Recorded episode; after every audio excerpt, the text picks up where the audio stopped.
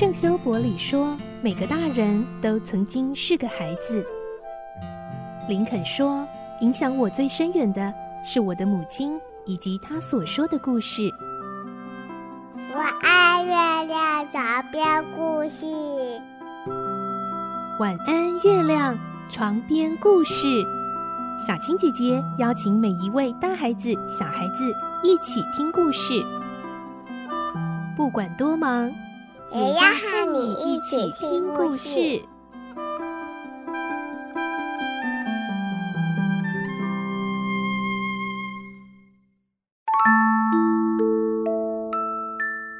晚安，欢迎你和我们一起听故事。我是小青姐姐，我们继续来听罗平的大冒险的故事。今天是二十集，我们会听到维克多表面上约了公爵夫人出门走走散心，但其实却特意带她去偷钻石手镯，让她成为共犯。来听今天的故事。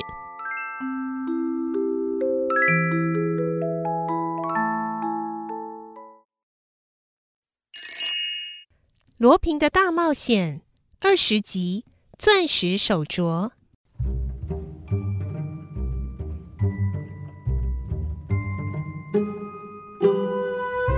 一点五十五分，维克多已经到达了利马街的圣奇塔广场。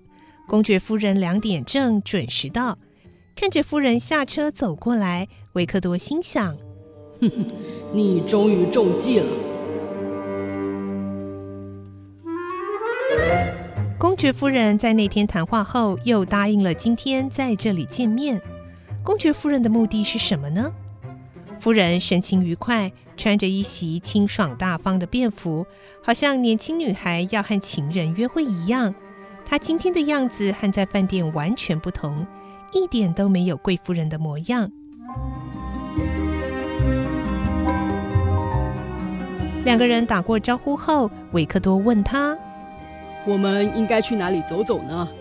啊，我没有意见，都依你。好，我们随便走走。啊，对了，我还可以顺便去办一件事。啊，要去很远的地方吗？不，就在附近。前天我刚从你的房间回来，接到一个人的电话。那个人是个专门买卖赃物的商人。他说现在手上有个钻石手镯，想要找到买主。他要你买吗？嗯，不过我不会去买那种东西的。你怎么会认识那种人呢？说来也很凑巧。维克多故意回答的暧昧不清。那个人啊，有很多怪癖。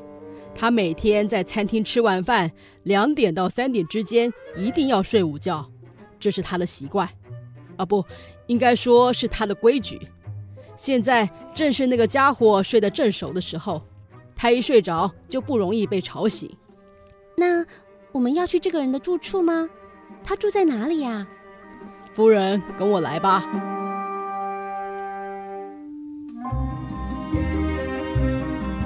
从广场出来，约走了一百步，人行道的旁边停着一辆车。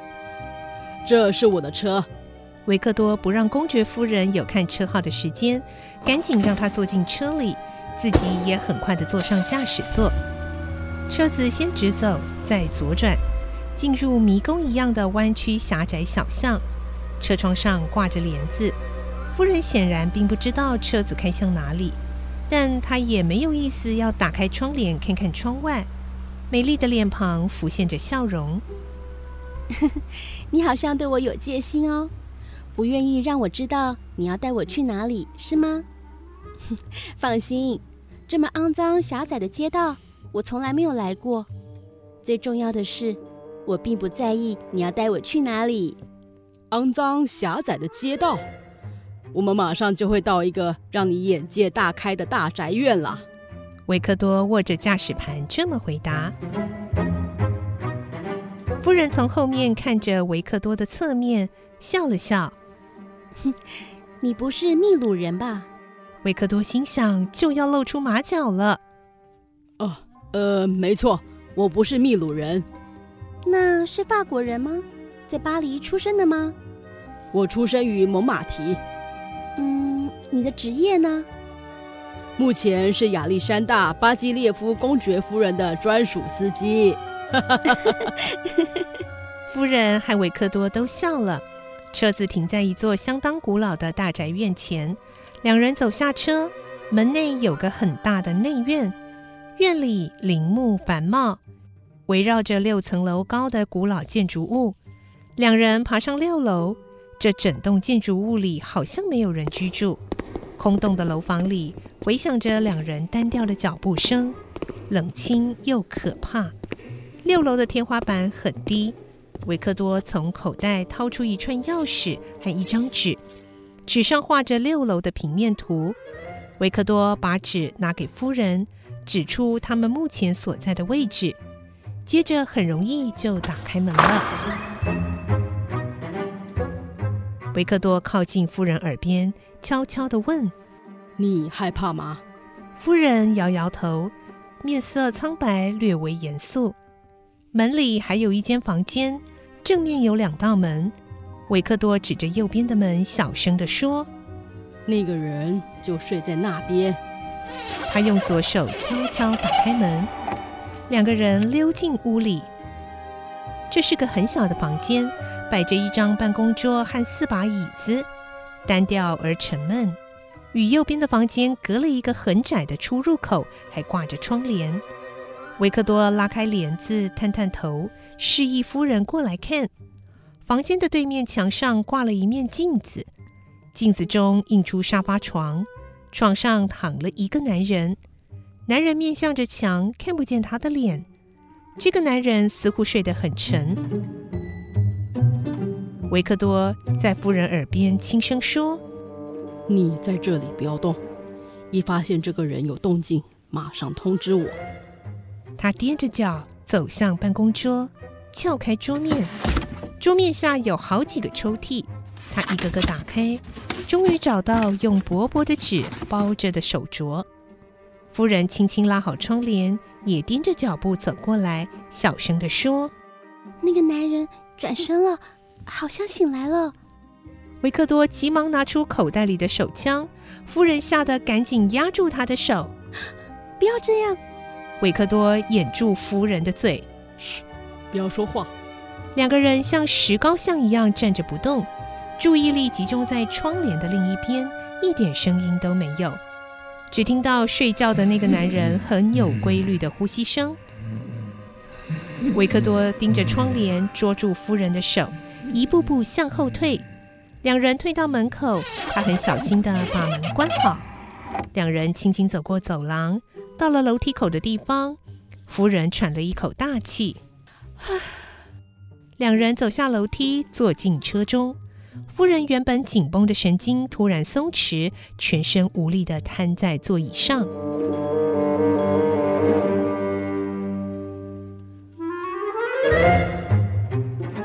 放心，我的工作已经完成了。维克多把口袋中的薄纸包着的手镯拿出来欣赏。手镯上镶了许多钻石，好像非常贵重。这个手镯，刚才在睡觉的那个男人要卖的就是这一只价值不菲的手镯。我已经悄悄的把它拿过来了。哈，你是？我是小偷。什么？你和我一起去偷这一只手镯，所以你算是共犯。你你故意骗我来，使我成为你作案时的共犯？夫人，请息怒。我，啊，我并不是你所知道的秘鲁亿万富翁，而是普通的珠宝贼。你和我来往也有罪。停车！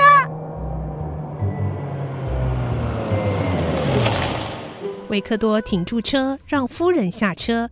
气愤的夫人招了一辆计程车，自己回饭店去了。维克多笑着倒车，又回到古老的大宅院。进入六楼的房间，床上坐着拉莫娜刑警，正悠哉地抽着烟。拉莫娜，辛苦你了，你装的可真像啊！哎，那个夫人怎么啦？她气得自己回旅馆了。她被我拖下水，变成偷珠宝的共犯，一定担心极了。以后大概就会乖乖的听我的话。如果他不听话，我可以吓唬他，说我要带他去警局自首。让远景知道他陪我去偷了钻石手镯。啊，可怜的夫人，她一定很后悔认识你啊！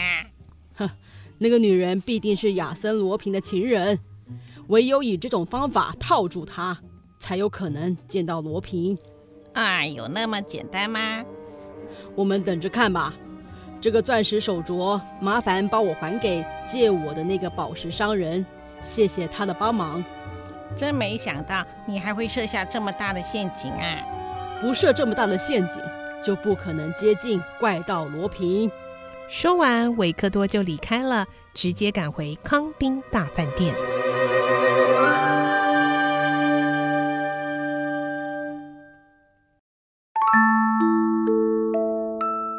今天的故事就听到这里了，下个星期再继续来听罗平的大冒险的故事。我是小青姐姐，祝你有个好梦，晚安，拜拜。小朋友要睡觉了，晚安。